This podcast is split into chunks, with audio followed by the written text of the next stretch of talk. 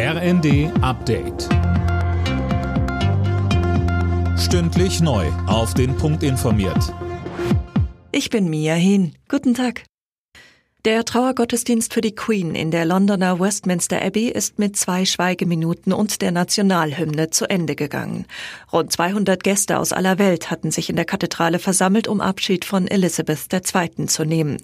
Ihr Sarg wird jetzt nach Schloss Windsor vor den Toren Londons gebracht.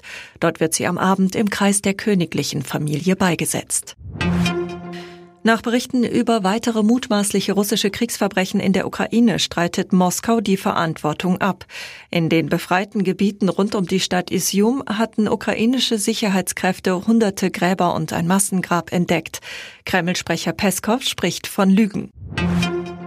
Die Verkehrsminister von Bund und Ländern beraten heute über einen Nachfolger für das 9-Euro-Ticket. Zuletzt gab es vor allem Streit ums Geld, Alena Tribold. Ja, Bundesverkehrsminister Wissing hatte angekündigt, dass der Bund anderthalb Milliarden Euro springen lassen will. Der Rest soll von den Ländern kommen. Die fühlten sich davon überrumpelt.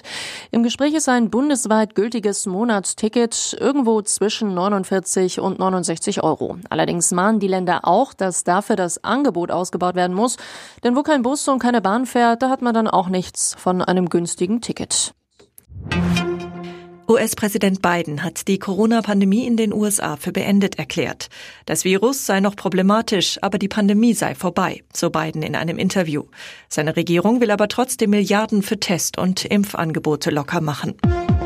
Alle Nachrichten auf rnd.de